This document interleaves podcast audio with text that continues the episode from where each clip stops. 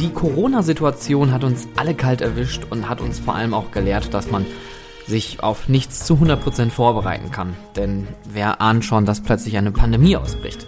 Ähm, eine wirklich sehr schwierige Situation, nicht nur wirtschaftlich, sondern natürlich auch privat. Und ich finde, es ist jetzt an der Zeit, um mal ein kleines Fazit zu ziehen, jetzt wo doch die meisten Beschränkungen gelockert werden. Dies ist Autofreizeitpark, der Business Podcast für Freizeitschaffende und ich bin Stefan Burian. Ich glaube, dieses Jahr hat uns alle irgendwie eiskalt erwischt.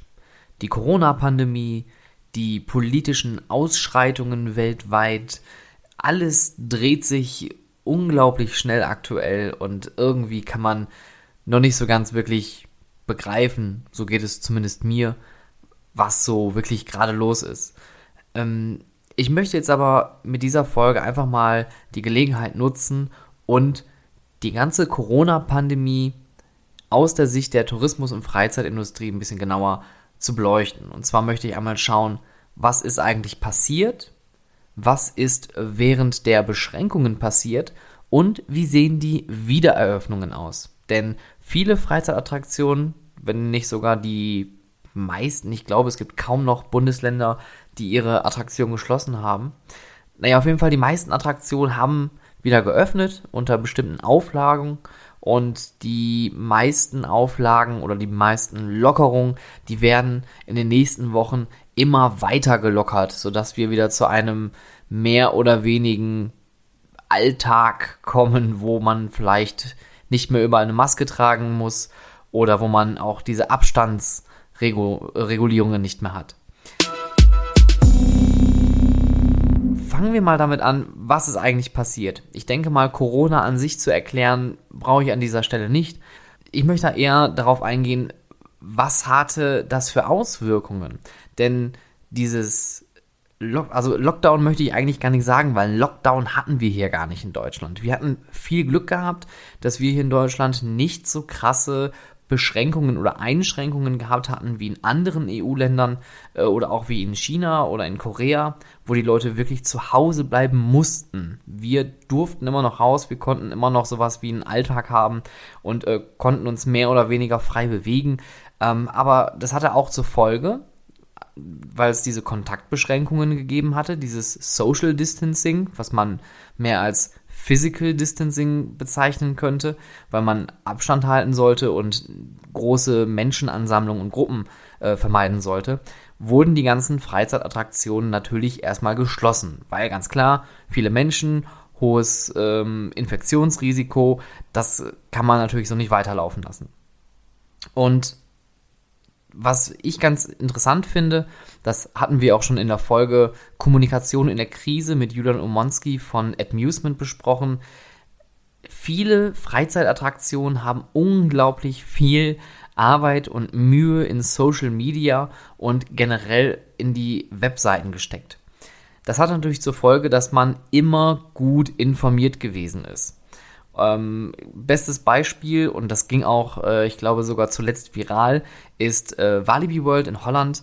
Die haben es geschafft, durch ihre Social Media Kampagnen wirklich eine unglaublich große ähm, Volkschaft an ähm, äh, Followern zu bekommen und äh, auch eine große Aufmerksamkeit zu erregen. Das, was jetzt zuletzt viral ging, das war ähm, ein Achterbahnzug von Untamed, einfach nur bestückt mit Teddybären. Der ganze Zug war bestückt mit Teddybären und die haben dann einfach mal ein On-Ride davon gemacht und das ging bis nach Amerika. Ich glaube, bei CNN ist es sogar gelandet.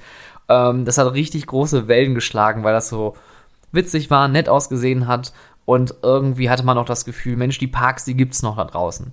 Und das ist das, was Julian und ich ja gesagt hatten. Das Marketing darf an der Stelle nicht aufhören. Auch wenn die Freizeitparks und die Indoorparks geschlossen sind, ist es hier kein Grund zu sagen, wir stellen die Arbeit komplett ein. Auch wenn es natürlich viele Menschen gegeben hat, die in Kurzarbeit gefallen sind. Marketing muss an der Stelle weitergehen, sonst gerät man in Vergessenheit. Die einen oder anderen Parks haben das natürlich sehr unterschiedlich ausgelegt. Der Europapark, der war auch sehr gut dabei, hat auch wirklich äh, sehr hochwertigen Content produziert. Ähm, ich bin ein ganz großer Fan von dieser ähm, Backstage-Reihe Max und Mundi mit den beiden Mitarbeitern von Mac Next, die im Endeffekt die ähm, ja, so ein bisschen aus dem Arbeitsalltag gezeigt haben und auch viele Attraktionen Backstage gezeigt haben, was wirklich super spannend ist. Und die beiden sind sehr, sehr unterhaltsam. Das kann ich euch nur wärmstens ans Herz legen auf YouTube. Ähm, es gibt aber auch Parks, die sind ein bisschen vorsichtiger gewesen, so wie das Phantasialand zum Beispiel.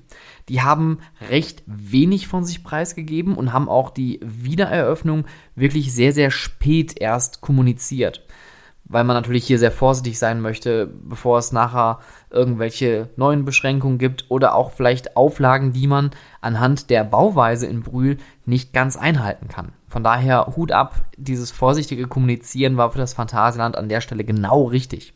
Auch der Hansapark oder der Heidepark oder auch Tripsdrill, die haben noch sehr regelmäßig kommuniziert, haben gesagt, dass man ähm, weiterhin mit den Behörden in Kontakt ist. Man hat ein regelmäßiges Update ähm, bekommen von den beiden pa von allen drei Parks und Tripsdrill natürlich auch mit seinen großen beiden Baustellen, mit den beiden neuen Achterbahnen, war natürlich immer aktiv im Social Media Marketing unterwegs gewesen. Von daher ähm, hatten Julian und ich dann guten Riecher.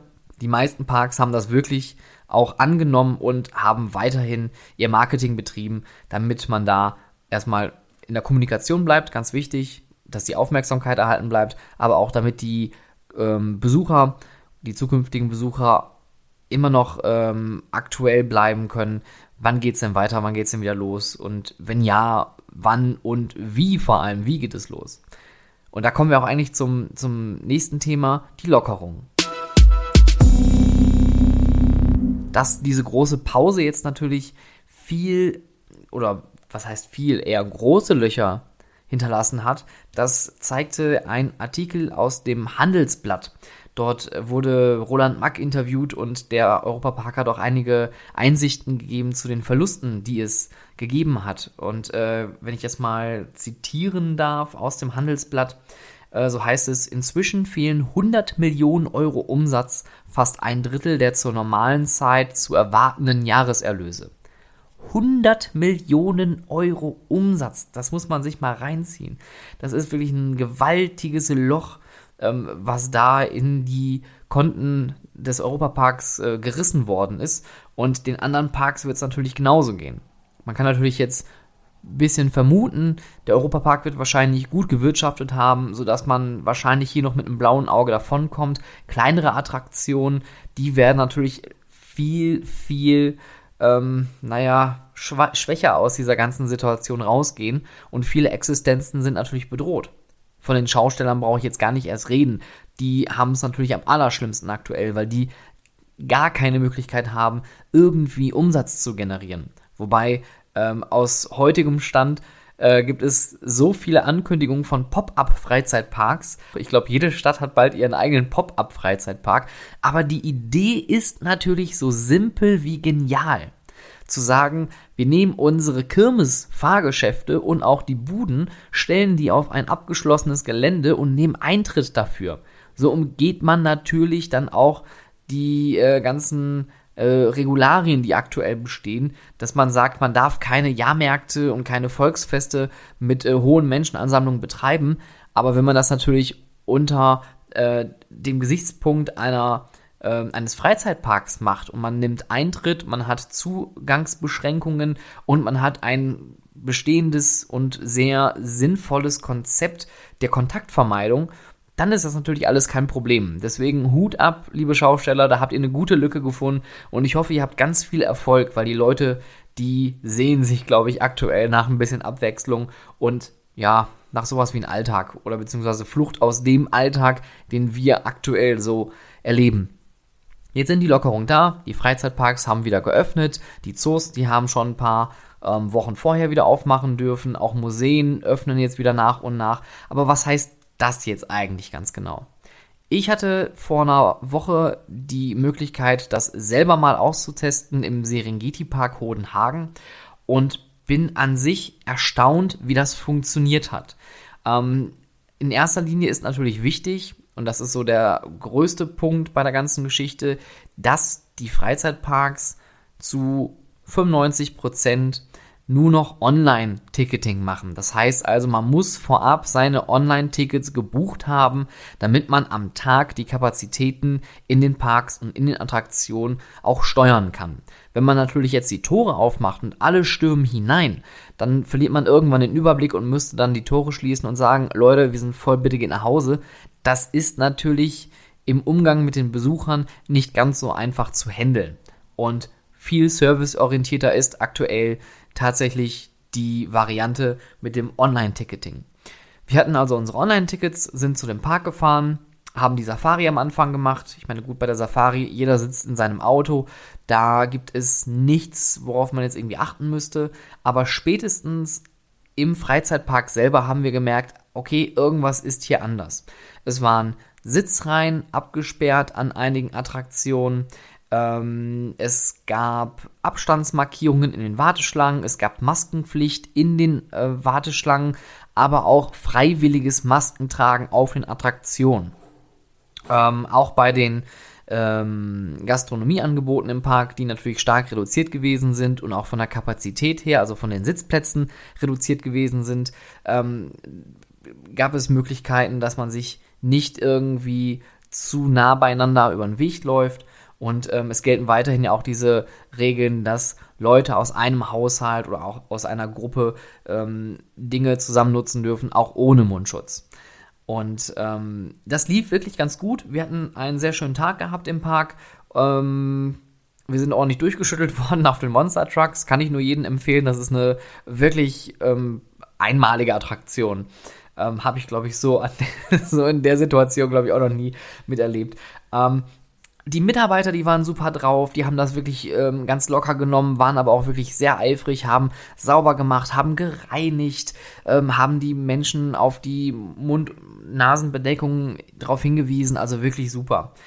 Der Start der ganzen Sache war natürlich alles ein bisschen komplexer wenn ich jetzt einfach mal so eine Woche oder zwei zurückspule, wo die Lockerungen bekannt gegeben worden sind, kann ich mir wirklich nur vorstellen, ich weiß es leider nicht ganz genau, aber ich kann mir nur vorstellen, wie man in den Parks äh, plötzlich seine Arbeitsleistung wieder auf 120% hochpushen musste.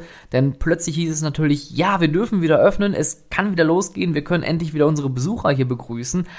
Aber und da kommen diese ganzen Sachen mit Abstandsmarkierungen, mit Sitzreihen absperren, mit äh, Kapazitäten steuern. Die Restaurants und Shops müssen umgebaut und umgestellt werden. Es müssen überall Desinfektionsmittel Spender installiert und aufgestellt werden. Die Warteschlangen müssen verlängert werden, weil die Leute natürlich dann bei einer hohen Wartezeit bis aus den Gebäuden rausstehen, weil natürlich die Abstände eingehalten werden müssen und, und, und, und, und. Das musste von jetzt auf gleich irgendwie umgesattelt und umgestellt werden. Und in der Folge über das Operations Manual, über das operative Handbuch, hatte ich ja schon mal erwähnt, dass man nicht jede Situation wirklich hundertprozentig vorausplanen kann. Ähm, aber auch hier, wer da natürlich sein operatives Handbuch schon gepflegt hat, der wird hoffentlich schon ein paar Asse im Ärmel gehabt haben und konnte sagen, alles klar, hier gibt es schon mal so eine Planung, die in etwa in die Richtung geht, die brauchen wir nur noch anpassen. Und für die, die sowas nicht hatten, die mussten sich natürlich in der Kürze der Zeit schnell was überlegen, schnell was aus dem Ärmel zaubern und das natürlich auch den Behörden vorlegen, damit die das abnicken können. Und ähm, ja, so stehen wir jetzt hier. Es ist Mitte Juni. Die meisten Freizeitparks haben wieder auf, die meisten Attraktionen, die meisten Museen, die meisten Zoos haben wieder auf. Und es kehrt langsam wieder ein Alltag ein. Und das finde ich gerade ganz schön. Obwohl, und das ist jetzt mal meine ganz persönliche Meinung, ich finde das Ganze noch ein bisschen. Ha, ich finde das schwierig zu formulieren. Auf der einen Seite bin ich selber natürlich betroffen von der ganzen Situation, auch bedingt durch meine Selbstständigkeit als Unternehmensberater für Freizeitattraktionen, groß und klein. Aber als Fan sehe ich das auch ein bisschen schwierig ähm, in Hinblick auf diese Corona-Pandemie. Wir sind ja daran angehalten, so wenig Kontakt wie möglich mit anderen Menschen zu haben und äh, dadurch die ähm, Infektionsraten so niedrig wie möglich zu halten. Aber das können wir natürlich nur schaffen, wenn wir uns einmal selber runterregeln, also nicht so viel wie möglich jetzt auf einmal machen, sondern das Ganze bewusst machen und vielleicht da an der Stelle auch den Leuten vielleicht den Vortritt lassen, die das gerade nötiger haben. Und da sehe ich Familien mit kleinen Kindern, ähm, natürlich auf Priorität 1, denn die haben es wirklich nötig, rauszukommen an die frische Luft. Die Kinder wollen was anderes sehen, die waren seit Wochen nicht in der Schule, die Eltern, die sitzen seit Wochen zu Hause mit den Kindern und dann noch im mobilen Arbeiten. Und ich glaube, die haben gerade auch so ein bisschen den Kappes auf. Ich glaube, die haben es gerade richtig verdient, mal in irgendeinen Freizeitpark zu gehen oder irgendwas anderes zu sehen, was nicht die eigenen vier Wände sind. Was ich übrigens auch ganz schön finde, und das ist auch eine persönliche Meinung, sind die Jahreskarteneinschränkungen, die es aktuell gibt. Ich kann die Fans verstehen, dass man hier verärgert ist. Sei es jetzt bei äh, Merlin, wo man irgendwie einen Euro zahlt, damit man in den Park oder in die Attraktionen kann. Oder der Europapark, wo man einmal im Monat umsonst als Jahreskartenbesitzer rein darf natürlich ist es ärgerlich. Es ist Geld und es ist Zeit, die verloren geht, weil vorher war man vielleicht jeden Tag im Park gewesen. Aber ich finde, man muss das Ganze einfach auch mit ein bisschen Abstand sehen. Wie gesagt, die Familien und die zahlenden Gäste, die haben gerade einfach Vorrang, weil davon hängt ja auch die Existenz der Parks ab. Die müssen natürlich jetzt schauen, dass Umsatz generiert wird, damit die die nächsten Wochen natürlich überstehen können. Und ähm, viele Parks sind natürlich auch sehr kulant, wie zum Beispiel der Europapark, die von sich selber aus sagen, okay, wenn ihr die Jahreskarte nicht mehr wollt, wir zahlen euch den noch offenen Geldwert aus. Das ist online sehr schön beschrieben. Die haben eine eigene Seite dafür und da kann man dann direkt nachlesen und ungefähr schon mal abschätzen, wie viel ist meine Jahreskarte eigentlich gerade wert. Und diesen Geldwert kann man sich dann kulanterweise auszahlen lassen. Und das finde ich ist ein guter Kompromiss.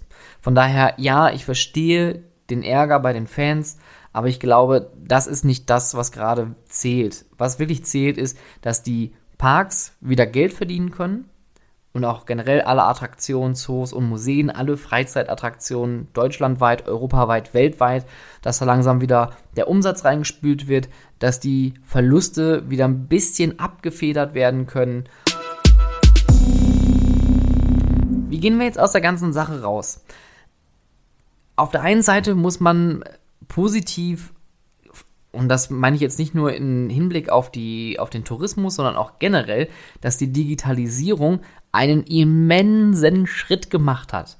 Deutschland ist, was das Thema Digitalisierung angeht, wirklich ein Entwicklungsland. Also das ist wirklich ganz schlimm hier. Nicht so schlimm vielleicht wie in einem richtigen Entwicklungsland, Ne? Also das ist ganz klar. Wir haben schon viel Technologie hier vor Ort. Wir haben auch viel Forschung in unserem Land, die ähm, viel für die Digitalisierung tut.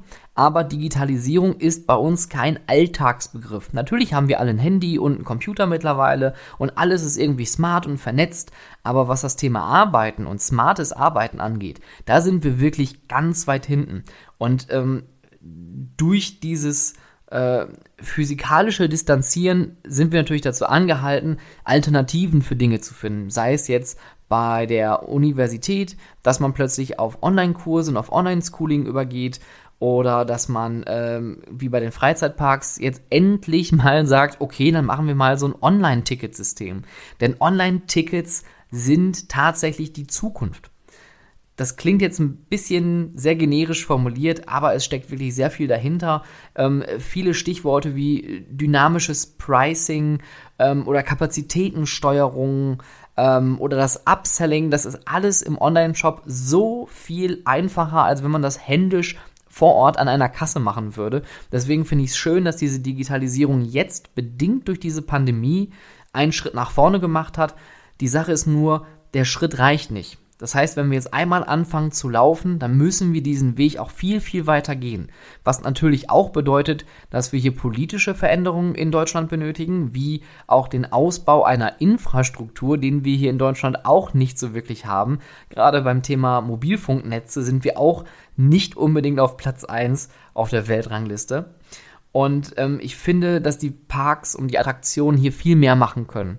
Die Freizeitattraktionen sollten vielleicht jetzt mal schauen, das Thema Digitalisierung. Was bedeutet das für mich in meiner Freizeitattraktion und was kann ich dafür tun, um diese Digitalisierung voranzutreiben? Was für Möglichkeiten gibt es dort? Welche Arbeitsprozesse lassen sich digital vielleicht viel besser abbilden als auf Papier? Da gibt es wirklich viele, viele Möglichkeiten und da braucht man sich vielleicht auch nur mal eine halbe Stunde mit seinen Leuten zusammenzusetzen und zu schauen, was ist eigentlich der Bedarf und was gibt es für Möglichkeiten.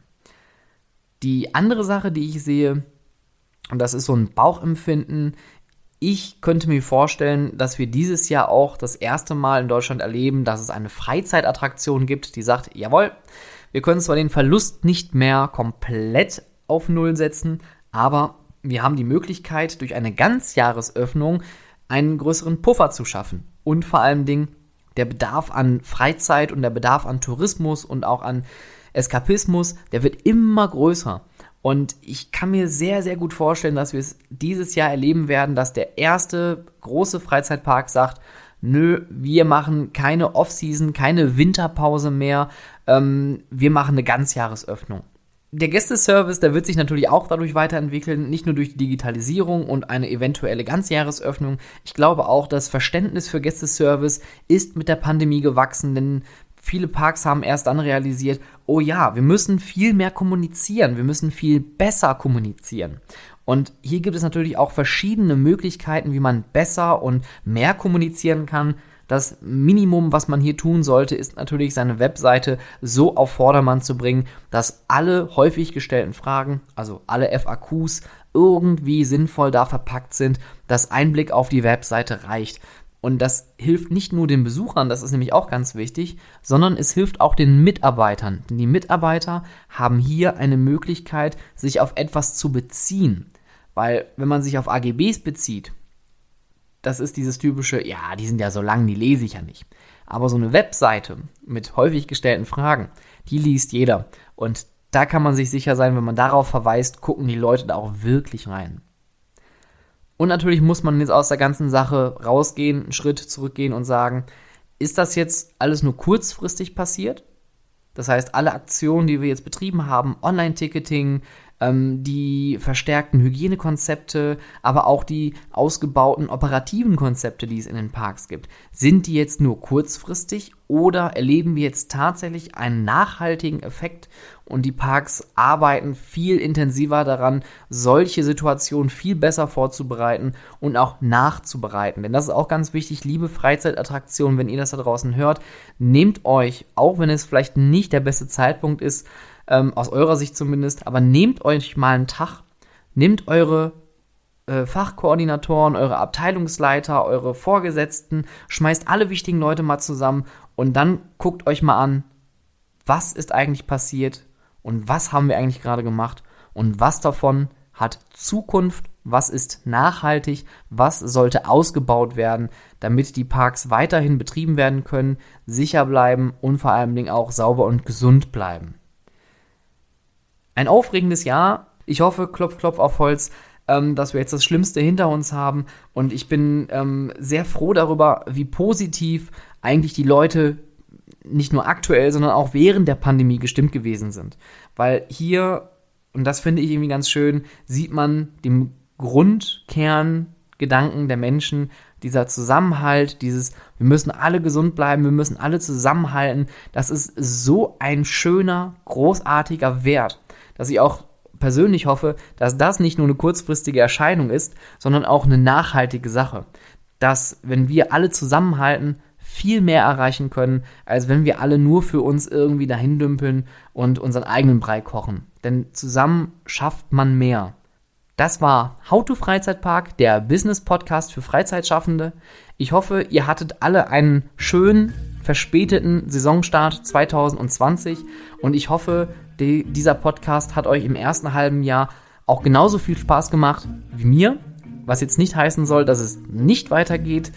Da sind wir noch ganz weit entfernt von. Es sind noch viele Folgen in der Schublade und ich würde mich freuen, weiterhin Feedback zu bekommen. Das meiste Feedback bis hierhin war sehr, sehr positiv. Das freut mich sehr. Vielen, vielen Dank dafür. Macht bitte weiter so. Schreibt mir Kommentare auf Facebook, ähm, eine DM auf Instagram. Ihr könnt mir auch gerne auf YouTube folgen und dort weiterhin kommentieren oder auch gerne eine E-Mail schreiben an contact@stefanburian.com und natürlich findet ihr auch alles Wichtige und weitere über diesen Podcast und über meine Wenigkeit auf Instagram at howtofreizeitpark oder auf www.stefanburian.com.